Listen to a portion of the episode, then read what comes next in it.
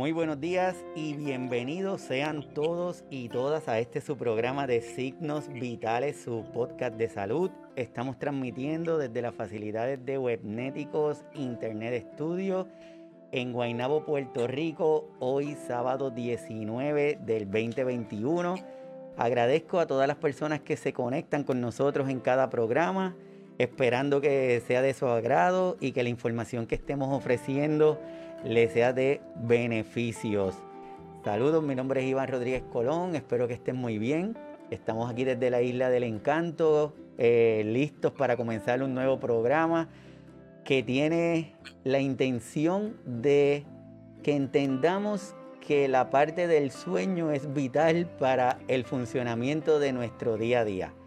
Es una situación que muchas veces lo pasamos por desapercibido y pensamos que los síntomas que estamos teniendo durante el día no están relacionados con el haber dormido mal. Así que hoy vamos a estar hablando de este tema que sabe que va a ser del agrado para muchos de nuestros cuidadores, muchas de nuestras cuidadoras, pero también para cada una de las personas que se conectan por primera vez aquí al programa. Mi nombre es Iván Rodríguez Colón, soy médico de familia y desde aquí, desde su programa Signos Vitales, le damos la más cordial de las bienvenidas.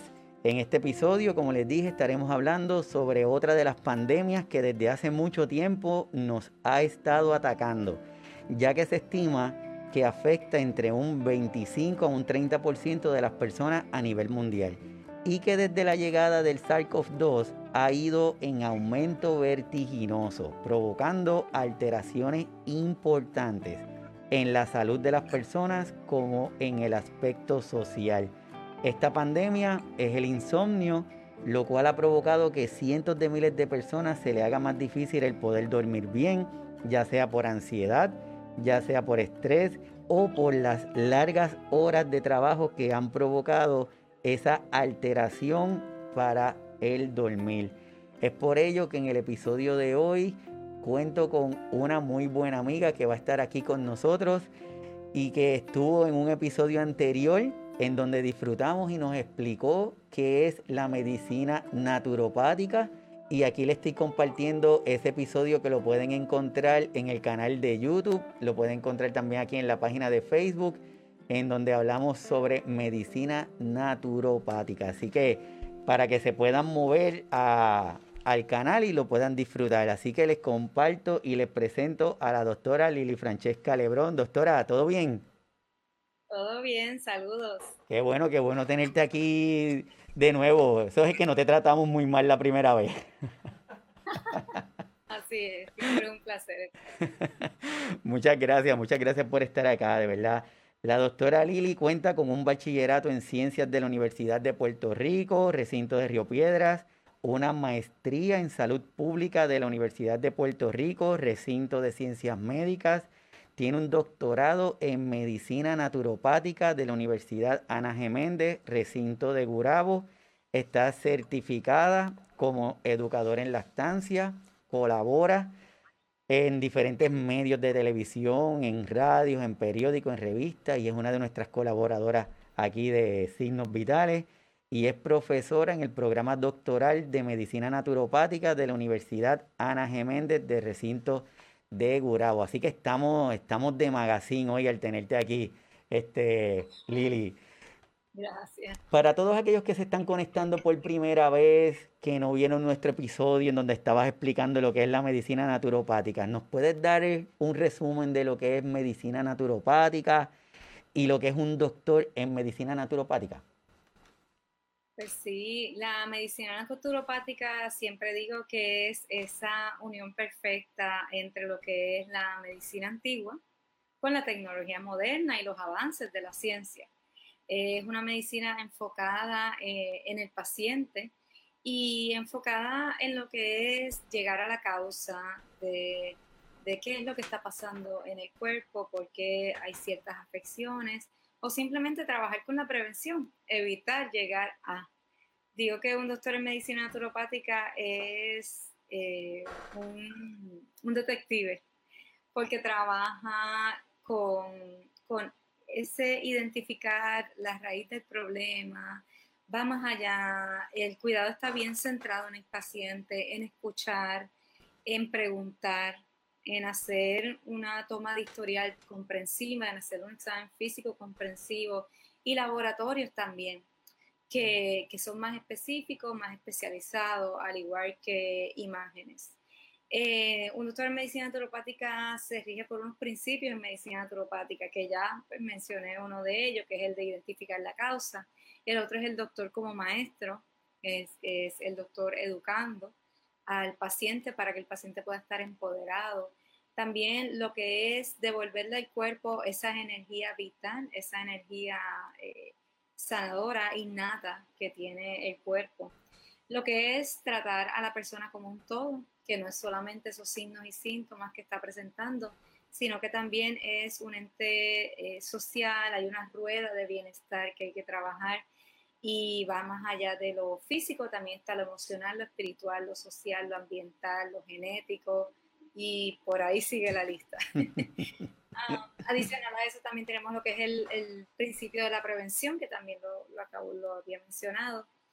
Y, y lo que es eh, un doctor en, en naturopatía, pues tiene una cajita de herramientas.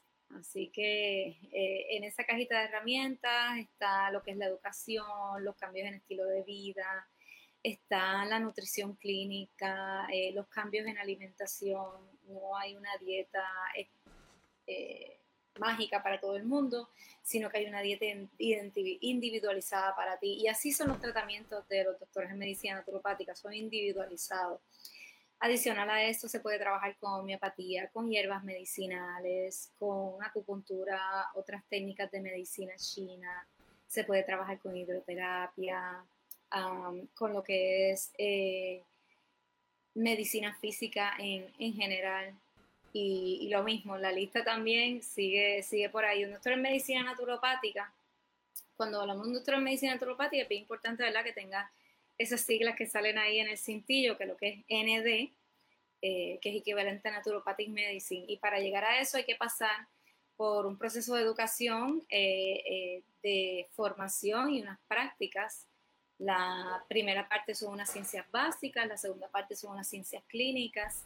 Sí que es bastante parecido a lo que es esa formación de un, un médico generalista, pero le añadimos lo que son las modalidades en medicina naturopática, que mencioné algunas de ellas, de, que lo, lo que yo le digo la cajita de herramientas, tal vez el término correcto son modalidades naturopáticas, que se estudian en el camino eh, y luego entonces eh, hay que tomar dos revalidas, la revalida de ciencias básicas y la revalida de ciencias clínicas para entonces poder recibir una licencia, licencia y ejercer. Súper, o sea que cuando estamos delante de un doctor en medicina naturopática es importante saber que es un doctor que puede prescribir, puede hacer, puede ordenar estudios, que no es que, que pues, no tuvo ningún curso, fue algo muy rápido que se dio para poder tener ese título. Así que es importante señalar eso. Y lo otro que me fascina cuando Lili lo menciona es que es integrar para tratar de identificar la causa que nos está provocando ese síntoma que tanto el paciente, la persona puede estar sintiendo. Y eso es maravilloso. Así que moviéndonos al tema de hoy, Lili, eh, el sueño es algo que nosotros ya asumimos, no pensamos en eso, es, es, ¿verdad? es como que pensamos, voy a dormir porque tengo sueño, entonces dormir y sueño, es, pensamos que es lo mismo. ¿Qué es el sueño? ¿Cuán importante es el sueño para nuestra vida, para nuestro funcionamiento? Bueno, el sueño es tan importante que es uno de los tres pilares de la salud. Mm. Está lo que es la alimentación, lo que es el ejercicio, mantener la actividad física y lo que es el sueño. Pero sin embargo, siempre, siempre pasa desapercibido. Y la realidad es que nuestra salud a largo plazo va a depender de la regeneración que ocurre precisamente durante el sueño. Y no solamente durante cualquier sueño, es durante el sueño profundo. Eh, definitivamente hay muchos problemas de la salud que empeoran cuando tenemos un sueño eh, inadecuado. Y, no solamente eh, estamos hablando de problemas de la salud física, sino que también estamos hablando de nuestra vitalidad el sueño cuando es adecuado, cuando es reparador y cuando es profundo, entonces me da una, vitalidad renovada, me da una visión más positiva de la vida y me da mucho más energía para poder entonces llegar a, lo que es nuestro mayor potencial. Súper, para todos aquellos que están, que van a ver el episodio o que lo van a estar escuchando, voy a compartir una definición de lo que es el sueño, que Lili lo dijo espectacularmente, sueño, actividad necesaria para la sobrevivencia del organismo. Lili, qué, qué fuerte está ese, inicio nada más de, de lo que es el sueño. Actividad necesaria para sobrevivencia del organismo. Restablece el equilibrio físico y psicológico. Eso es descansar el cuerpo y mente de la actividad diaria, conservación de energía y termorregulación. Por eso es tan importante, no sé si nos acordamos, cuando empezó lo de la pandemia, nos dieron muchas recomendaciones. Nos daban la recomendación de que es importante, que si tomar la vitamina C, vitamina D, que es importante aislarse, ponerse las medidas de precaución pero mencionaban el sueño, pero era como que lo mencionaban, como si no tuviera ningún efecto. Y hay un montón de estudios que se demostraron que el sueño reparador que dice Lili es vital en el manejo de cualquier condición. ¿Qué nos tienes que decir, Lili? Sí, sí, definitivamente. Bueno, ¿qué nos decían las abuelitas? Que, que el sueño te hacía, te hacía crecer, que, que los niños tenían que dormir para crecer. Y, y es la realidad, o sea, la, la hormona de crecimiento se, eh, es secretada durante el sueño. Eh, el sueño es lo que me estimula la regeneración de los tejidos, la limpieza del hígado, el desarrollo muscular, el romper los depósitos de grasa. Por eso es que cuando hablamos de pérdida de peso, siempre dicen también que el sueño es importante. Eh, ¿Por qué? Porque ayuda a romper los depósitos de grasa, ayuda a normalizar el azúcar en sangre. Así que el sueño es importante hasta para minimizar el envejecimiento. Ese es el remedio anti-aging natural y gratis. Así es, estoy compartiendo esta otra gráfica. Dice, ¿sabías que dormir bien nos ayuda a aumentar la resistencia física?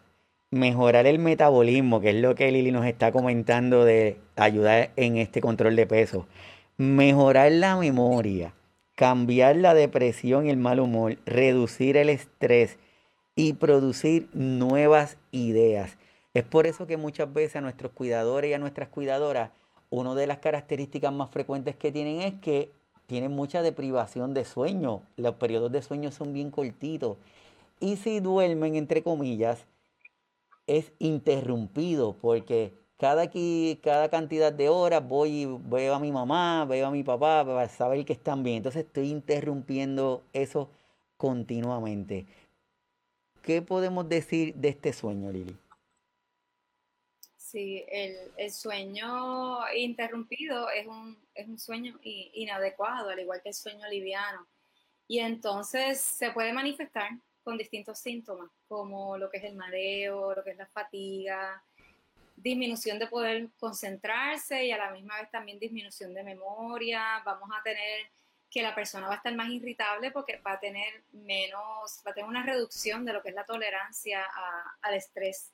Así que hay cambios de humor, a la misma vez también eh, tensión muscular. El sistema inmunológico se ve afectado, por lo tanto hay aumento en condiciones de salud como infecciones. Perfecto. Hablamos de sueño, hablamos de este sueño inadecuado, hablamos de posibles causas. ¿Qué es la higiene de sueño? Cuando hablamos de higiene de sueño, entonces estamos hablando de cosas que podemos hacer, rutinas de, de nuestro día a día o de nuestra noche-noche, que, podemos hacer para mejorar la calidad del sueño. Y, es algo que tal vez hayamos escuchado algunas de las recomendaciones, pero hay otras que, que, que podemos mencionar eh, durante el transcurso de, la entrevista.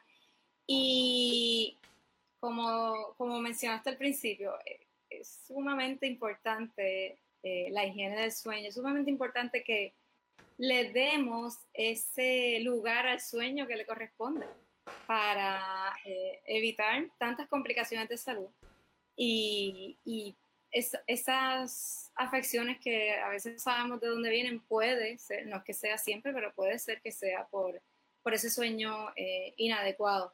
Así que higiene del sueño, una de las cosas más importantes es la rutina, el ser consistente, tanto a la hora de dormirnos como a la hora de levantarse, para que nuestro cuerpo pues ya entre en rutina y es, enviándole ese mensaje al cuerpo de que es hora de levantarse, es hora de, acostarse. Así que parte de esa rutina es incluir algo para, poder relajar al cuerpo, para cuando llegue la hora de, dormir, pues que el cuerpo se sienta relajado, que el cuerpo se sienta que, que ya es, es, ese tiempo de, de hacer shutdown. Y una de las cosas que podemos hacer es bien, que esto sí se habla mucho, es lo de desconectarnos por completo. Desconectarnos de celulares, de tabletas, de Kindles, de laptop, computadora, televisor, todo, todos los, los electrónicos. Definitivamente eso es algo que altera mucho el sueño por el tipo de luz que emite. Esa luz lo que me le envía un mensaje a nuestro cerebro es de que todavía es de día cree que todavía es de día. ¿Por qué? Porque estás emitiendo luz. Además de que porque estás constantemente, estás como, como agitado, podríamos decirlo. Eh, y el cuerpo pues no piensa que es momento de, relajarse y momento de, acostarse. Por lo tanto hay que desconectarse. Se recomienda que uno se desconecte por lo menos eh, dos a tres horas antes de, de la hora de dormir. Eh, desconectarse de lo que son todos estos electrónicos y, no tener la costumbre de tal vez ver televisión antes de acostarse. El, área de la cama debe estar reservada solamente para dormir, no para trabajo, no para estudiar, ni siquiera para leer, que es una, rutina tan común. Eh, es solamente para dormir y para tener intimidad con tu pareja, pero necesitamos programar a nuestro cuerpo, programar a nuestro cerebro de que me acosté en la cama, voy a dormir. Si lo programo a que me acosté a trabajar o me acosté a estudiar o vengo al cuarto a tener discusiones, pues entonces, ¿qué es lo que eh, mi cerebro dice? Ah, pues este no es el área de, este no es el espacio de descanso. Así que es mucho jugar con la rutina y con entrenar a nuestro cerebro, porque de ahí, ¿verdad? Es donde se eliminan esas hormonas que nos dicen es hora de levantarse y es hora de acostarse. Así es, voy a compartir una gráfica que entiendo que es lo que Lili nos está diciendo. Ahí compartimos medidas de higiene de sueño. Para todos los que nos van a estar escuchando por los podcasts, una de las primeras recomendaciones es lo que dice Lili, que es acostarse y levantarse cada día a la misma hora. Es una de las recomendaciones. La otra es la habitación tiene que estar a oscura o a una temperatura agradable y bien ventilada. Evitar siestas prolongadas. Evitar siestas pesadas. O sea que cuando hablamos de higiene de sueño, lo que estamos hablando es un conjunto de acciones que debemos tomar para garantizar que al momento de acostarnos, ese sueño logremos que sea reparador. Sí, sí, definitivamente, como bien eh, mencionaba la imagen, el ambiente, el entorno debe ser tranquilo, debe ser fresco, debe ser cómodo, eh, el cuarto debe estar recogido. Y cuando hablamos de reducir la cantidad de luz, eh, siempre pensamos en luz artificial, pero también pensar en la luz ambiental. Eh, todo, todo el área debe estar lo más oscuro posible y tener también esa rutina de por las mañanas abrir la ventana, subir las cortinas y recibir ese, esa luz ambiental, que también entonces nos ayuda a lo mismo, enviar ese mensaje de que ya, ya nos despertamos adicional a eso, el ejercicio puede ser beneficioso, el ejercitarse regularmente. Es todo lo que, lo que hace que me, disminuye el tiempo que, si la persona tiene problemas en conciliar el sueño, ayuda entonces a, que, a que disminuya ese tiempo que se tarda en, en conciliar el sueño. Y por otro lado, me aumenta la cantidad de sueño profundo, que es lo que, lo que queremos. Vi también en la imagen que mencionaban algo de evitar la nicotina, evitar la, eh, la cafeína, el alcohol. Definitivamente eso son cosas que, que interfieren con el sueño porque son estimulantes. Y, por ejemplo, el efecto estimulante de la cafeína puede durar hasta 10 horas en algunas personas. Por eso es que se recomienda que si va a beber café, que sea por la mañana o que sea eh, en la tarde, pero bien temprano, a las 2 de la tarde. Pero igual, si, si eres de las personas que te dura 10 horas, imagínate, te lo tomaste a las 2 de la tarde, a las 12 todavía vas a estar estimulado. Y recordar también que no solamente el café tiene cafeína, puede ser eh, el té negro, té verde, el chocolate, algunos tipos de medicamentos pueden también eh, causar efecto estimulante. Y en la, en la nicotina estamos hablando tanto el humo de primera persona como de segunda mano. Así que esta estimulación también puede durar varias horas en, varias personas. Eh, adicional a eso, el alcohol, muchas personas piensan que el alcohol da sueño y te relaja. El alcohol sí puede hacer que te quedes dormido, pero el sueño que obtienes es fragmentado y es liviano. Por lo tanto, no es una recomendación para esa rutina de relajación porque en realidad no va a ser un sueño reparador. También otra cosita que las personas no, eh, la no que he notado, esto lo, he notado en, la clínica, es eh, la vitamina, los suplementos de vitamina B. Las personas no conocen, estos suplementos tienden a aumentar energía. Y a veces cuando yo le pregunto, eh, ¿cuándo te tomas tu vitamina o cuánto te tomas tu, suplemento de tu complejo B o tu vitamina B12? Y a veces me dicen que por las noches. Y por las noches lo que puedo hacer entonces es que me dé demasiada energía. Por lo tanto, yo siempre les recomiendo que si va a tomar una multivitamina que tiene el eh, grupo de las vitaminas B, o si está eh, tomando un complejo de vitamina B, si está tomando B12 solita, pues entonces que sea por las mañanas para que esa energía eh, le ayude durante el día a tener un, día energético y ya por la noche pues entonces esté ya más en un estado de descanso y pueda relajarse. Lo otro también que se recomienda es no ingerir cantidad de cantidad de, de alimento por lo menos de dos a tres horas antes de irse a la cama. Esto no solamente porque puede interferir por el sueño, sino porque también puede causar reflujo en personas que padezcan de reflujo. La realidad es que no se recomienda que uno después de comer se acueste a dormir rápidamente o se ponga en una posición eh, recostado, porque esto es lo que puede causar entonces que haya eh, reflujo. Y adicional a eso, para que haya una mejor digestión, eh, debe ser dos o tres horas antes. Igual lo que es el líquido, porque el líquido entonces mientras más cerca tomes el líquido antes de acostarte, pues más ganas van a dar de levantarse a orinar por las noches. Y eso me va a interrumpir el sueño. Así que el líquido, el agua es sumamente importante. Debemos sí eh, beber eh, lo que es la, cantidad de nuestro peso dividido en dos. Va a dar la cantidad de onzas que debemos de beber al día. Pero esas onzas entonces las debemos de beber durante el día, durante la tarde y evitar que sea por la noche para entonces que pues el cuerpo tiene que hacer su función de, descartar que entonces no tengan ganas de ir al baño por la noche. Así es, y eso es algo que señalan mucho nuestros pacientes y los cuidadores también, que dicen, no, es que por la noche me tengo que tomar X medicamento y entonces pues lo tomo con agua.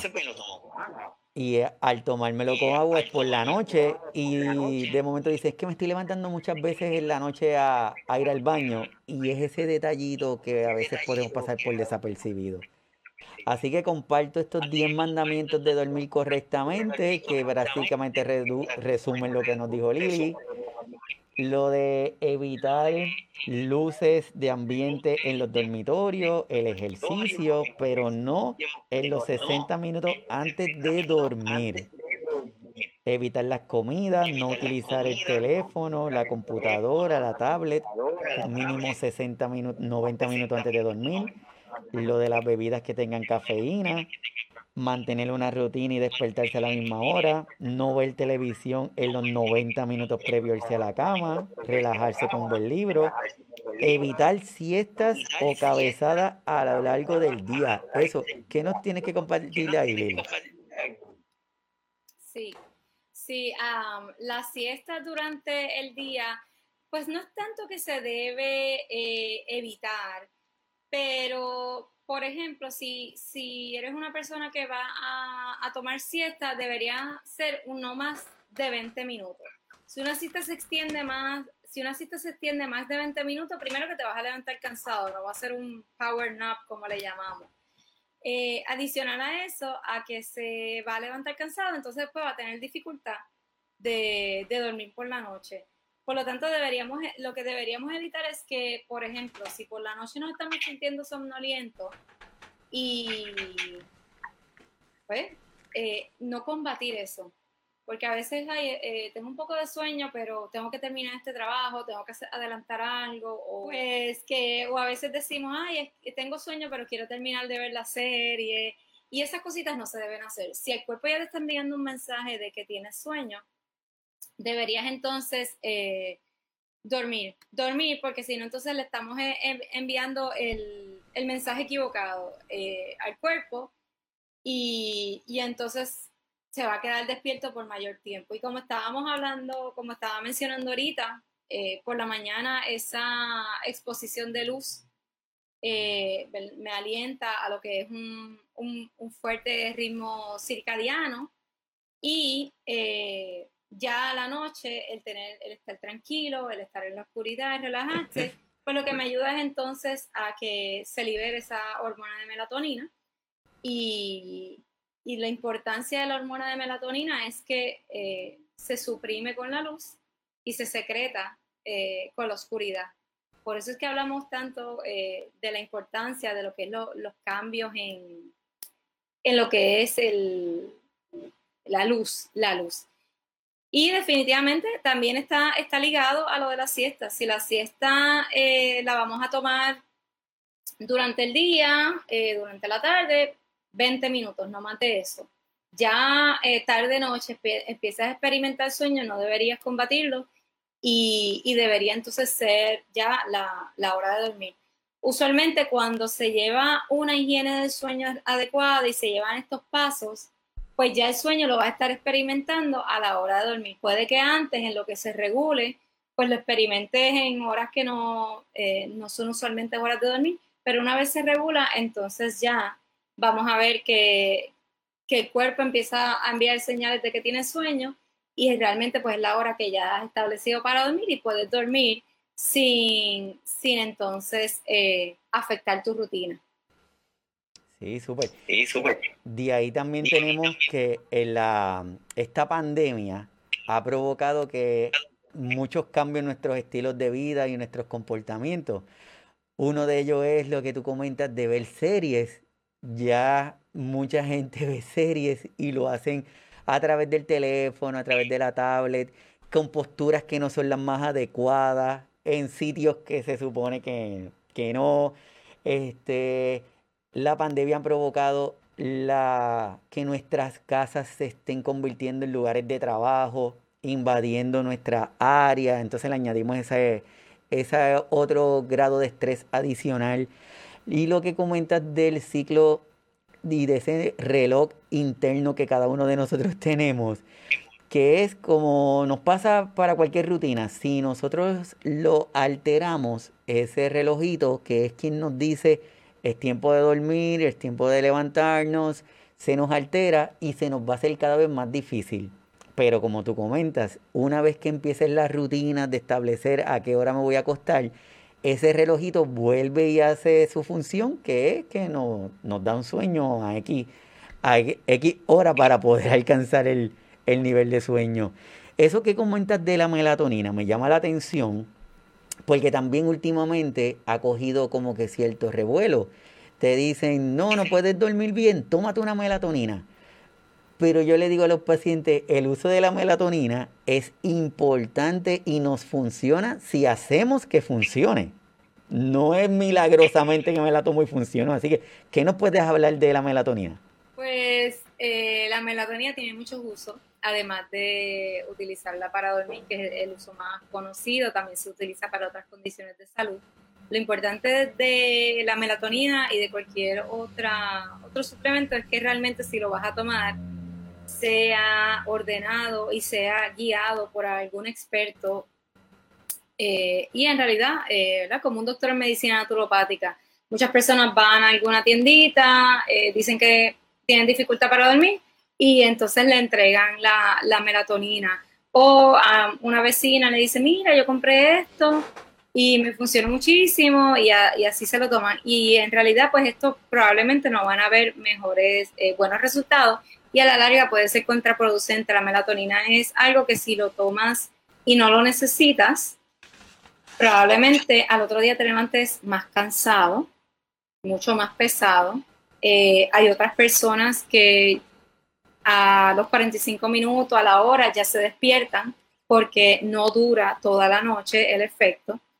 Y en personas, por ejemplo, pacientes, eh, personas que hayan tenido algún trauma, eh, un efecto postraumático, puede que tengan sueños demasiado vívidos y entonces esto le altera. Por lo tanto, antes de tomar la melatonina hay que evaluar ciertas cosas a ver si realmente es necesario. Y siendo ¿verdad? doctora en medicina naturopática, probablemente uno pensaría que es una de mis primeras opciones, pero la realidad es que no. La melatonina no es una de mis primeras opciones cuando tengo pacientes con, con insomnio, pero sí me gusta explicarles eh, el proceso y si realmente lo necesita, lo podemos trabajar. Así que en cuanto a la melatonina, siempre le digo eso, eh, estar bien seguro, si lo necesitas, evaluarte con, con, un experto en el área antes de tomarlo, porque puede tener efectos contraproducentes y a lo mejor piensas, yo me estoy tomando melatonina y no me funciona, no voy a poder resolver el problema. Y en realidad sí puedes resolverlo y, y estás eh, con la melatonina, estás pensando que no. Súper, súper. Gracias por aclararlo, porque de verdad que ha cogido el auge y mucha gente lo quiere tomar, pero... Y tú sabes que es rápido si nos, si nos tomamos algún medicamento suplemento y no sentimos un efecto inmediato, decimos que no sirve. Y ya no le damos más oportunidad y tal vez es que lo estamos utilizando de la forma no apropiada. Así que gracias. Te pregunto, Lili, tengo dentro del chat, está Laura Olmo. Saludo Laura, qué bueno que estás acá con nosotros. Y Laura está preguntando, ¿será un descanso reparador si hablamos o actuamos durante el sueño y no lo recordamos al despertar? ¿Qué le podemos comentar? Sí, si la persona tiene un sueño profundo, eh, si no se levanta durante toda la noche, es un sueño profundo, no es un sueño liviano puede dormir aproximadamente de 6 a 8 horas es, sin necesidad de algún, eh, de algún medicamento para dormir, pues es un sueño reparador. Y si no lo recuerda por la, si no lo recuerda por la, por la mañana es que probablemente pues no, afectó. Es parte de, si es algo que, que los has estado experimentando toda la vida, pues es, es parte de ti. Ahora si es algo nuevo, pues habría que evaluar que pueda estar causando esto. A veces eh, puede ser ansiedad, puede ser eh, estrés durante el día, porque la realidad es que cosas que interfieren con el sueño es el estrés. Por eso es que en, durante todo este periodo de los pasados casi dos años, ha habido tanto problema de insomnio y es por el aumento de estrés y de ansiedad que se está eh, viviendo en estos tiempos. Así que sería, bueno, eh, en esos casos, evaluar si es algo que lo está experimentando siempre, si es algo que es reciente, que lo pudo haber causado y, cómo es el patrón de sueño. Perfecto, ella dice que le ayuda mucho la, meditación y las respiraciones profundas le ayuda, le ayuda de forma significativa. Ya que estamos hablando del estrés, ya que estamos hablando de condiciones que nos, que nos pueden afectar e, esta calidad de sueño, ¿qué, ¿qué podemos hacer? ¿Qué podemos hacer para que ese cuerpo se relaje y para poder prepararnos para dormir mejor? Pues hay varias cosas que podemos hacer. Eh, por ejemplo, cositas sencillas como baños calientes eh, en la noche, eh, tibio, un baño tibio, caliente que van, pero baño tibio, un baño relajante, que se le puede echar lo que son las Epsom salt, que es la saldiguera. A ese se le puede echar unas gotitas de lavanda. La, la lavanda tiende a ser bastante relajante y ayuda a lo que es el dormir. Se le puede echar menta, si una persona que padece de dolores de cabeza, puede echarle una gotita, estamos hablando de, cinco gotitas de, aceite de esenciales en ese baño, junto con la, con las saldigueras, un, bañito relajante. No tiene que hacerlo todos los días, tal vez pueda hacerlo los días que sean más, eh, más fuertes o los días que tenga dolor de cuerpo.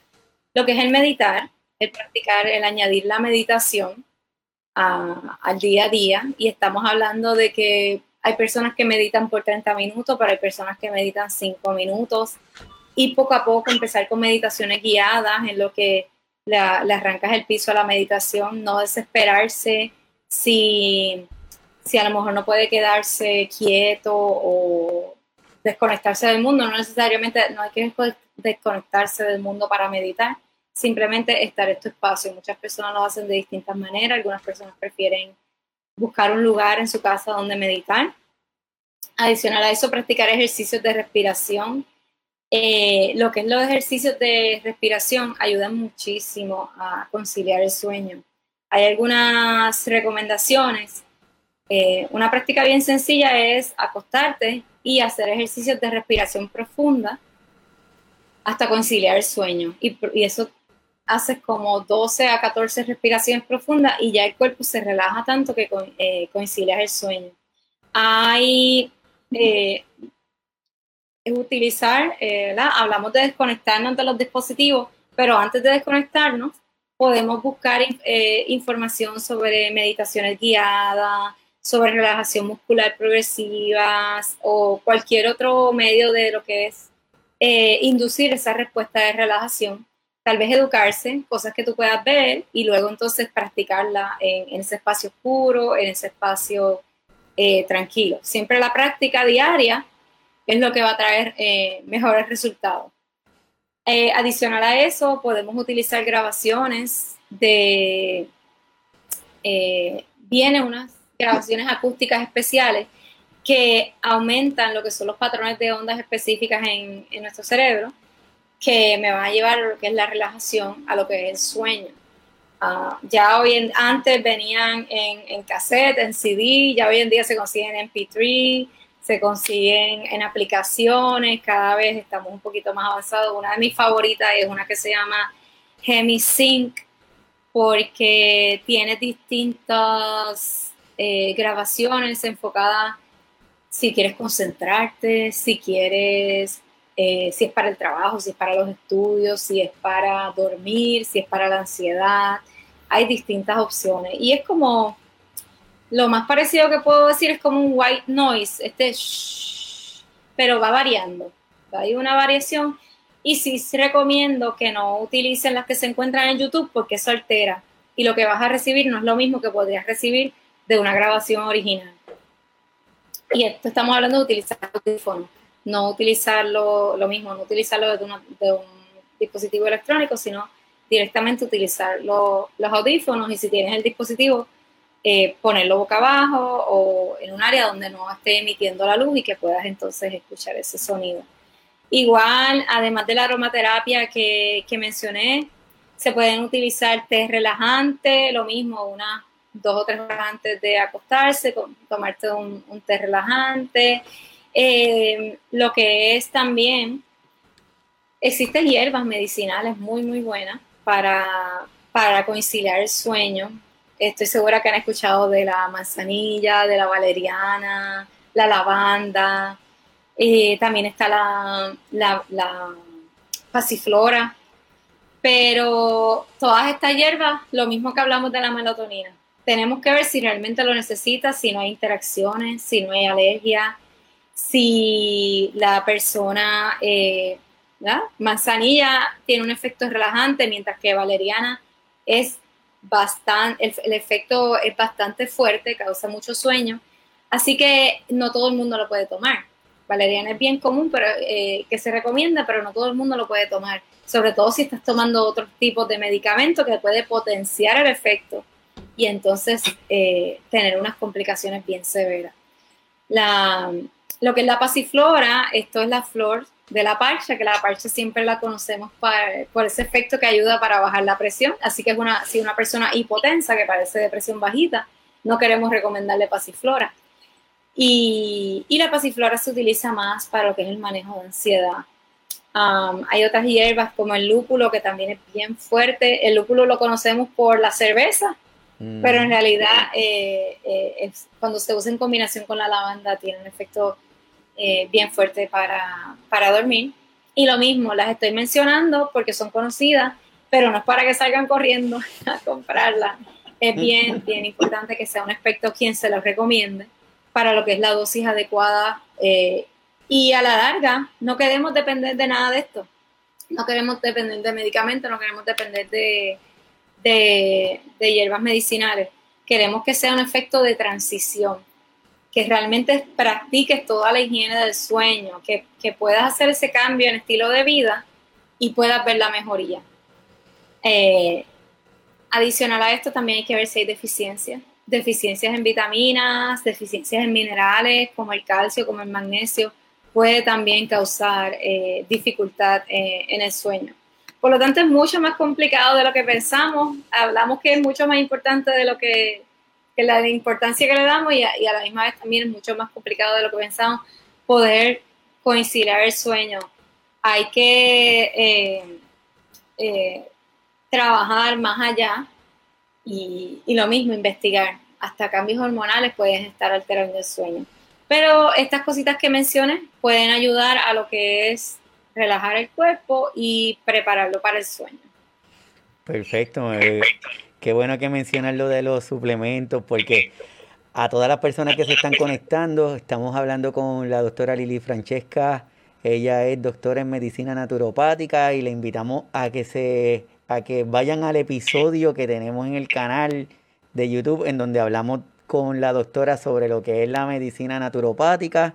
Se lo estoy compartiendo, fue en, en octubre del año pasado, para que refuercen o que vean esto que está diciendo la doctora, no porque pensemos que es natural, no nos va a hacer daño. Eso, ese pensamiento lo tenemos que ir modificando.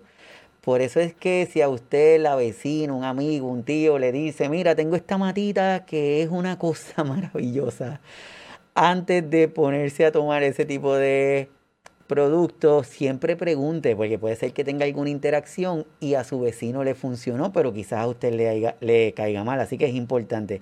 Quiero preguntarte, Lili, hablamos de, lo, de respiraciones profundas. Y cuando hablamos de respiraciones profundas, lo que yo me imagino es coger mucho aire y, y ya. Pero verdaderamente, cuando hablamos de respiraciones profundas, ¿qué, qué significa eso? Cuando respiramos y, respiramos como bebé, que lo, que lo que queremos llenar es, que ese aire llegue a los pulmones, que llegue a, nuestro abdomen. Así que cuando hacemos respiraciones profundas, eh, usualmente nosotros eh, tendemos a guardar la barriga, pero no, lo que queremos es eh, sacarla porque estamos llenando, llenando todo el, cuerpo de, de, respiración. Usualmente cuando esto lo trabajo en la clínica, pues le doy como hacemos como un ejercicio, ¿verdad? Donde cerramos los ojos, nos ponemos la mano en el pecho y entonces respiramos profundo. Usualmente recomiendo que, aguanten esa respiración. Una vez siente que se, que se llene todo el abdomen, que la aguante como unos 5 a 10 segundos y entonces la, la bote. Respira por la nariz y la bota por la boca. Súper, gracias por aclararlo, porque si no, son los detallitos sencillos que creemos que sabemos. Sí, con los hombros de, no, no, no, es realmente sentir que te llenas por dentro y es algo que se hace bastante lento. Al contrario, si haces respiración muy rápida, pues entonces lo que puedes hacer es eh, enviarle el mensaje equivocado al cuerpo de que estás en, en, huyendo de algo. Súper, te pregunto, tenemos aquí en el chat algunas personas que están compartiendo, por ejemplo, tengo a Evelyn Pacheco, saludo Evelyn, y ella me dice, ¿y si uno trabaja de madrugada desde las 2 de la mañana, cuánto tiempo podría ser la siesta?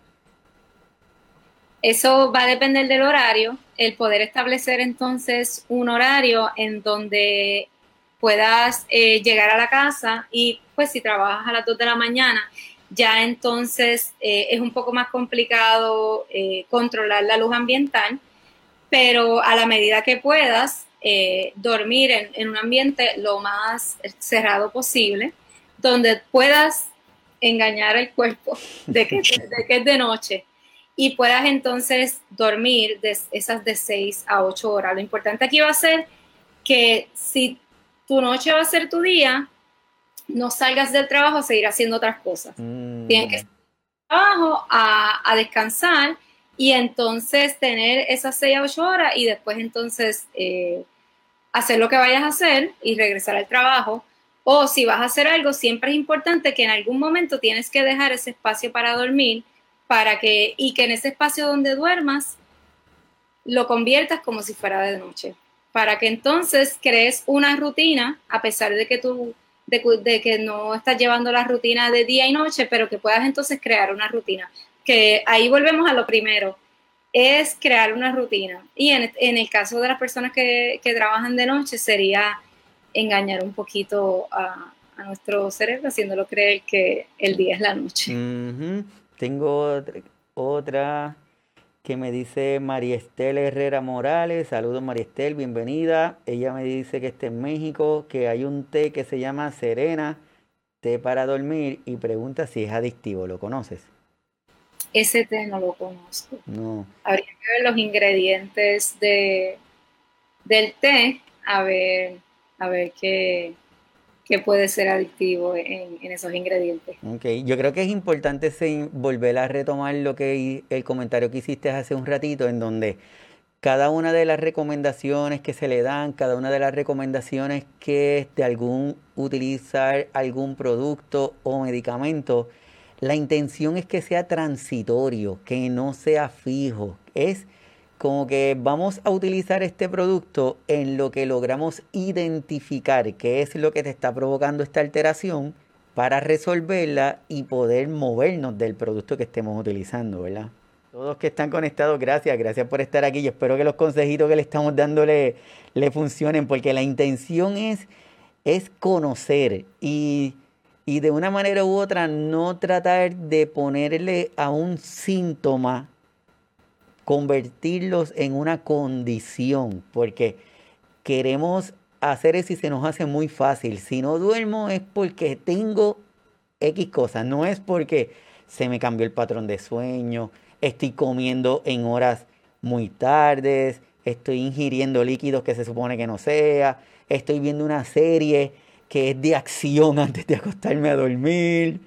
Entonces son los detallitos que debemos estar pendientes antes de poner, convertirlo en, una enfermedad. El tiempo va a las millas, Lili. Yo, para mí se me había hecho que habíamos estado empezando a hablar hace poquito, pero les agradezco mucho a todos los que se están conectando, a todos los que comparten con nosotros.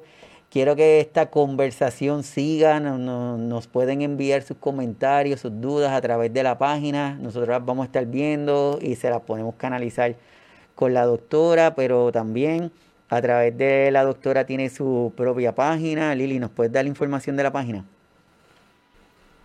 Sí, eh, se pueden conectar conmigo a través de las redes sociales. Eh, el, como el nombre Lili Francesca eh, es fácil de identificar. sí. Y como pueden ver abajo, ¿verdad? D-R-A-L-I-L-I-N-D, así me consiguen tanto en Facebook como en Instagram, doctora Lili ND, y en realidad si pone Lili Francesca va, a aparecer. Así que esa es de las maneras más rápidas de, contactarme. También tengo un correo electrónico que es salud que también me pueden contactar por ese medio. Súper, y Lili está ahí disponible siempre. Yo le agradezco mucho que para cualquier embeleco que tenemos le hacemos el acercamiento y siempre nos dice que sí. Así que de verdad que Agradecido por querer estar aquí con nosotros. A modo de resumen, Lili, ¿qué le podemos decir a cada una de las personas que están conectadas, a los que van a ver el programa luego, a los que lo van a estar escuchando en formato del podcast? ¿Qué recomendaciones le puede dar a cada una de las personas que lo van a estar escuchando en relación a esto de la higiene del sueño? Pues que no, no, se olviden de la importancia que tiene el sueño y de la importancia que tiene seguir estas recomendaciones que hablamos sobre la higiene del sueño. Así que según tenemos algunas otras rutinas, según le damos importancia a la alimentación, al ejercicio, tenemos que añadir lo que es el cuidado del sueño y lo que es la higiene del sueño. Si notamos que algo está pasando, si tenemos algún síntoma, algún signo, entonces eh, buscar más allá, ser proactivo de nuestra salud y siempre querer identificar la causa. No solamente trabajar con el síntoma, sino identificar la causa y, trabajarlo desde la raíz.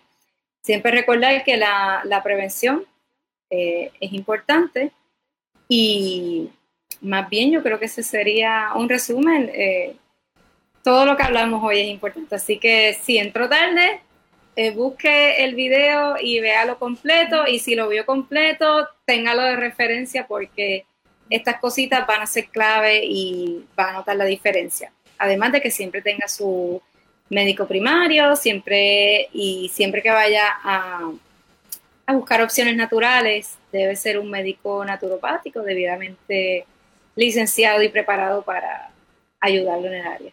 Completamente de acuerdo. Así que gracias a todas las personas que están conectadas, todas las personas que van a estar compartiendo el episodio. Recuerden los consejos. Siempre antes de tomar alguna acción, de tomarse algo, pregunte, pregunte, pregunte. Identifique la causa. Mire qué está haciendo. Si es importante que nuestros cuidadores y nuestras cuidadoras le hablamos tanto del autocuidado, la intención es que lo logren identificar y que se lo crean y que se lo permitan, porque hay mucha gente que tiene mucho conocimiento y tú le dices, mira, necesito, o sería importante que haga, y ellos te dicen, sí, ya yo lo sé, mira, yo sé que tengo que hacer esto, esto, esto, esto y esto, pero no lo hacen. A veces porque no quieren, otras veces porque se les hace muy fácil mantener una rutina a pesar de que saben que lo están haciendo mal. Así que déjese ayudar y si lo sabe, comience a cambiar los hábitos esos que tienen para que pueda tener una mejor calidad de vida y poder seguir evolucionando de forma más adecuada. Así que Lili, de verdad agradecido contigo, espero podernos inventar otro tema y que quieras estar acá con nosotros para desarrollarlo.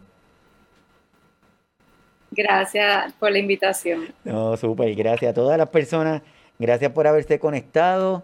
Eh, quiero hacerle mención a un evento especial que tenemos este próximo miércoles 23 de junio, va a ser a las 7 de la noche. Anótenlo, miércoles 23 de junio a las 7 de la noche. Lo hemos titulado Panel Especial Envejecimiento como Enfermedad. Eh, hace unos días eh, comenzó a correr la noticia de que la Organización Mundial de la Salud estaba, había propuesto que el envejecimiento sea incorporado en las condiciones de salud, que sea ya una enfermedad. Y algunas de nosotros nos ha caído un poquito difícil asimilar esto. Hay diferentes organizaciones que ya se han estado expresando sobre ello y nosotros queremos también poner nuestro granito de arena y para eso hemos convocado un grupo de amigos que vamos a estar aquí hablando para desarrollar este tema, para saber cuál es su impresión, para conocer qué piensan ellos de esto que, que está surgiendo. Y ahí vamos a tener a, la psicóloga gerontóloga Ingrid Sánchez de Colombia, que es la creadora de Yo Soy Creación. Vamos a tener a Yesenia Fontanes, que es psicóloga gerontóloga puertorriqueña que está en Estados Unidos. Vamos a tener a la profesora Astrid Santiago Oria que tiene y maneja diferentes páginas aquí de, en Puerto Rico. Vamos a tener a Glamaris Valentín, que es la creadora de Mi Gente Grande. Vamos a tener a doña Liliana Bollino, que es de Argentina, gerontóloga y creadora de, formadora de cuidadores y de cuidadoras. En fin, Vamos a tener un grupo de amigos para hablar de esta situación, para conocer cuál es su sentir y nos gustaría que nos acompañaran porque queremos saber también el sentir de cada uno de ustedes de esta acción o de esto que está proponiendo la Organización Mundial de la Salud cuando se nos hace un poquito difícil entender que ellos mismos están proponiendo o propusieron el decenio del envejecimiento saludable, que es este periodo desde el 2000 al 2030 y de momento tenemos esta situación, nos pone un poquito tenso. Así que nada, los quiero invitar, anótenlo. Este miércoles 23, 7 de la noche, hora de Puerto Rico. Luego yo le, voy a estar subiendo en la página la información de los diferentes, el horario de los diferentes lugares pero quiero que estén con nosotros porque quiero saber el sentir de ustedes y quiero que escuchen el sentir de cada una de estas personas que son activistas y que han dado mucho de ellos para que el envejecimiento no se considere como algo malo, que se le quite el estigma, los edadismos que se le ponen a este proceso natural de envejecer. Entonces, les quiero hacer esa, esa invitación. Miércoles que viene, 23 a las 7 de la noche. Lili, nuevamente gracias. Gracias a ustedes y eso no me lo pierdo, ya yo lo anoté aquí. Súper, qué bueno. Así que nos vemos este miércoles desde aquí, desde las facilidades de Webnéticos, con el tema que está caliente para saber la impresión de cada uno de ustedes. Así que que tengan buen día, buena semana y nos vemos el miércoles. Hasta luego. Hasta luego. Bye.